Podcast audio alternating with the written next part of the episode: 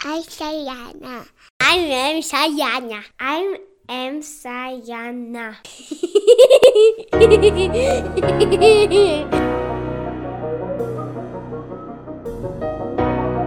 Welcome. Now let's look at development from the medical point of view.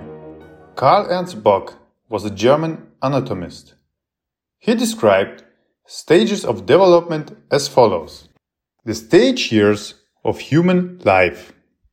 All organic or living bodies, to which one counts the plants, animal and humans, are given by nature of certain duration of their existing lifespan. During this time, the matter of this organism is continuously subject to the so-called metabolism and at the same time each organism passes through a fixed series of certain changes which have been named development stages, life stages, life ages, life epochs, life phases, or educational periods. In every organism, it can be clearly seen how it comes into being, grows, reaches a certain stage of perfections, remains on this stage for some time, then gradually decreases in perfection again, and finally dies. After it has produced organism similar to its own organism in the time of maturity.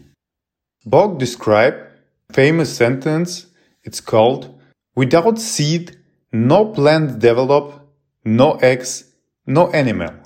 For primordial generation, for example, a sentence of organism without by material organism, merely by connection of chemical substances, with each other, as with the formation of inorganics, bodies does not exist. In the human life, which lasts about 70 to 80 years, there are three main stages. These three main stages named the development, the maturity, and the decline. Each of these stages, however, shows several periods with special phenomena. However, these epochs of life cannot be divided according to certain years, since the individual epochs, as can early be seen from the possible formation of the body, are not abruptly separated from each other, but only form very gradual transition from one epoch to the other. Since furthermore, the course of physical and spiritual development in man is not strictly bound to the number of years lived through, or dies and remains the same in all men on earth, but varies somewhat according to climate, way of life, education, sex, temperation, constitution, and ancestry, illness overcome, etc., the following is an example of this. The human being, after he has lived through the fruition, ex or fetal life of 9 months or 40 weeks or 280 days duration before his birth, enters the independent life with the sight of the light of the world and namely first of all in the period one of immaturity which lasts from birth until the onset of maturity. In our country, approximately until the 20th years of life for female and until the 21st years for males and includes childhood and adolescence. This period is characterized mainly by the continuous growth of the body and the development of its form. It can be divided into the following five epochs. First epoch is the age of the newborn, youngest infancy, covers the first six to eight days of life and is characterized by the still existing traces on the child's body of the early existing closer connection with the maternal organism. The business of the newborn is only to breathe, to sleep, to drink milk, and to empty urine and stool.